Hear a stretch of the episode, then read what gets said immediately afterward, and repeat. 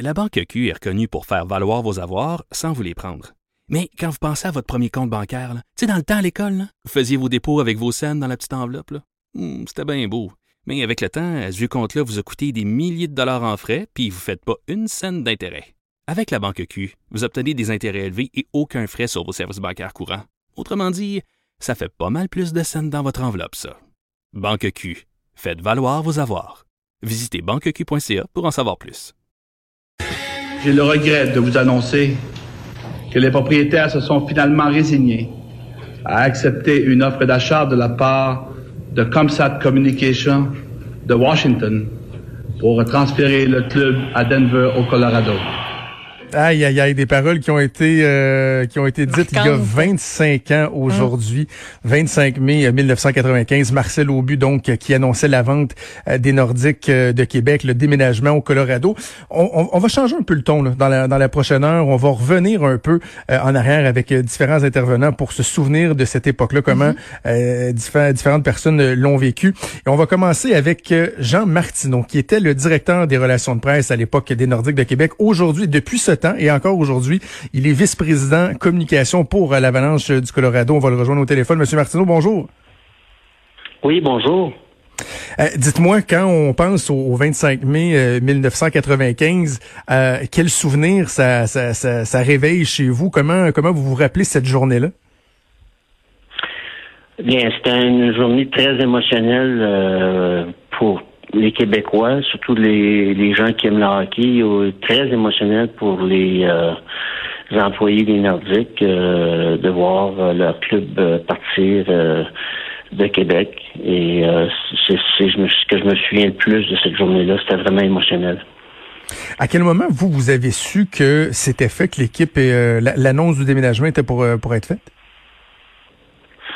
Bien, il y avait eu, si je me souviens bien, il y avait eu une entente de conclure, je crois que c'était la veille ou l'avant-veille, euh, et le club avait été officiellement vendu et la conférence de presse avait suivi. Donc, si je me souviens bien, c'était le 24 mai que la vente était devenue officielle euh, au niveau légal, et puis euh, le 25 mai, la conférence de presse était tenue au, à l'hôtel L'Autre le Concorde à Québec ça devait être assez particulier, moi, pour, pour avoir été attaché de presse, pour avoir euh, organisé de, de, nombreuses conférences de presse. Celle-là, ça a dû être la, plus difficile, la plus stressante à, organiser. Évidemment, euh, non seulement la conférence de presse, mais les, les, les cinq mois euh, qui, ont, qui ont précédé cette annonce-là. Il n'y avait absolument aucune volonté politique, euh, que ce soit au niveau municipal avec le maire de Québec, euh, à l'époque euh, Jean-Paul Lallier et le gouvernement provincial avec le premier ministre Parizeau, absolument aucune volonté politique de garder le de Québec. Donc, c'était devenu quelque chose qui était impensable pour les propriétaires parce que les projections étaient très négatives. Par contre, euh, il y avait une solution à ça. Et euh, lorsqu'on regarde ça 25 ans plus tard, c'était génial comme solution. C'était de bâtir un nouvel amphithéâtre à l'époque qui aurait coûté probablement entre 130 et 150 millions. Et d'autre part, d'éponger les déficits de l'équipe au cours des trois prochaines années qui auraient suivi. Et euh, c'était estimé à environ entre 20 et 25 millions par année. Donc, on arrive à un investissement de 225 millions pour les différents paliers de gouvernement. Et je crois, si ma mémoire est bonne, que le centre Vidéotron a coûté 440 millions à bâtir euh, il y a environ quoi, cinq ans maintenant. Et les retombées économiques des Nordiques à l'époque, euh, je me souviens très bien qu'elles avaient été euh, chiffrées à 50 millions par année dans le 60 000, le radius de 60 000 de Québec. Donc, les retombées économiques non, auraient eu environ 1 milliard 250 millions depuis 25 ans. Donc, c'est clair que c'est ce qui a fait la différence. Il n'y avait absolument aucune volonté politique. On regarde ce qui s'est passé à Denver depuis ce temps-là. Il y a eu euh, un aéroport de 5 milliards qui a été bâti. Ça a fait en sorte que la ville est devenue une plateforme euh, gigantesque avec le reste du monde, des vols directs partout en Europe, euh, en Asie. Euh, il y a eu euh, le Coors Field euh, au baseball. le stade avait été financé par des bons publics. de 110 millions et ça a été remboursé au total quatre ans plus tard. Et évidemment, il y a le Pepsi Saint-Louis qui a été bâti en 97 et ouvert en 99 au coût de 160 millions à cette époque. Donc, on regardait les chiffres et on pensait que c'était des chiffres qui étaient gigantesques à l'époque, mais lorsqu'on regarde ça aujourd'hui, euh, c'était très peu pour garder un joyau comme, comme une équipe de hockey euh, majeure euh, à Québec. Mais, mais n'empêche, c'était difficile de, de remplir les, les gradins. Là. Québec avait pas la même force économique qu'elle a aujourd'hui. Puis je me souviens d'en avoir discuté euh, privément, puis d'avoir entendu publiquement des, euh, de, de, vos anciens collègues avec qui moi j'ai travaillé, euh, Bernard Thibouteau, Luc Ouellette, qui disait, tu sais, à un moment donné, les billets, il, les donnait presque. Là, puis malgré ça, même en série éliminatoire, les gradins n'étaient pas toujours remplis. Mais vous pensez que le fait, par exemple, d'avoir construit à ce moment-là un, nouvel amphithéâtre aurait pu pallier à ces difficultés-là? Bien, c'était l'objectif.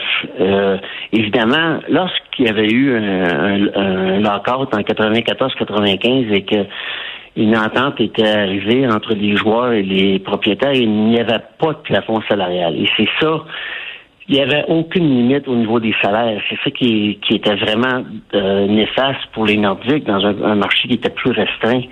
Mais je suis convaincu aujourd'hui, je ne connais pas exactement quelle est la, la puissance économique maintenant de la grande région de Québec, mais je sais, je suis convaincu que cette équipe-là Québec générerait des revenus supérieurs à au moins 6 à 8 clubs dans notre ligue présentement.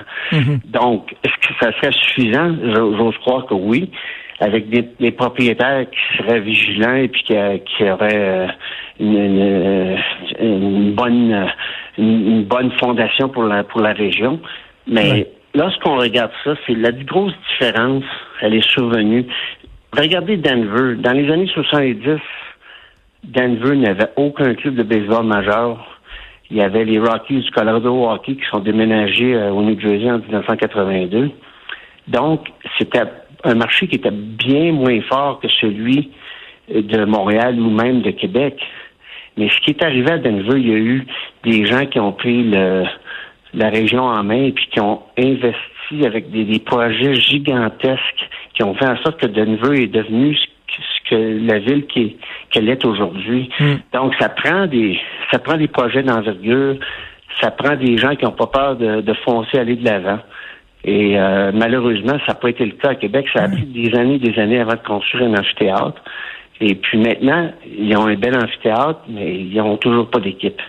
Donc, euh, si vous, vous me demandez si c'était possible de garder Nordiques dans le temps, je pense que le mécanisme que les propriétaires des Nordiques voulaient Marcel Aubu, lorsqu'on regarde ça 25 ans plus tard, ça faisait grand sens parce que c'est pas des investissements majeurs, majeurs, majeurs, euh, mhm. comparativement à d'autres, ce que d'autres ont fait. Je veux qu'on parle d'un point plus personnel, votre histoire à vous, parce que c'est quand même quelque chose. Partir de Québec et se retrouver au Colorado, ça fait 25 ans que vous êtes là aujourd'hui. Comment ça s'est passé? Comment vous vous êtes ramassé à, à suivre l'équipe qui déménageait au Colorado? Bien, ce qui est arrivé quelques jours après la vente du club, euh, les nouveaux propriétaires, Charlie Lyons, qui était le, le, numéro un à Comsat euh, euh, au Maryland, qui était basé au Maryland, voulait absolument que Pierre Lacroix poursuive avec le club. et Pierre Lacroix à son tour, était venu me voir et voulait vraiment que, que je l'accompagne au Colorado. Euh, donc, ça n'a pas été une décision qui était trop difficile parce qu'il n'y a pas des emplois dans, ce genre-là partout. Hein. Donc, euh, c'est un challenge qui était formidable et puis euh, il s'agissait de vouloir le relever. Et puis, c'est ce que j'ai fait en, en 95. Par contre, si les gens qui me connaissent très bien savent à quel point ma famille ont été impliqués dans le hockey à Québec, à partir des années 50 jusqu'à les années 60. Et euh, c'était avec grande tristesse que je voyais les Nordiques quitter Québec parce que c'était traditionnel dans notre famille que d'avoir euh, un club de hockey à Québec avec les As. Et j'ai commencé à aller au hockey à Québec. Moi, j'avais trois ans, trois ans et demi.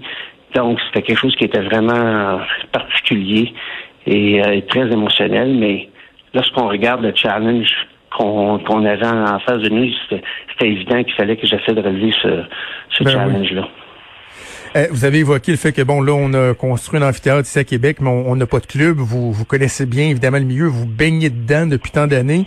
Euh, y croyez-vous un retour d'une concession euh, à, Québec? Puis est-ce que le climat actuel, bon, la, la, crise économique là, mondiale, est-ce que ça pourrait amener des, des un concept, un contexte, pardon, plus propice au déménagement d'une équipe à Québec, par exemple? Je l'espère. Première des choses, je l'espère fortement. Par contre, je vous invite, et ceux qui nous écoutent, à lire le livre de Philippe Quentin, Le, Colisée contre le Forum. Et euh, je vais juste vous mentionner, euh, Philippe Quentin est dans mon livre à moi, le meilleur journaliste euh, sportif au Québec depuis les 40 dernières années.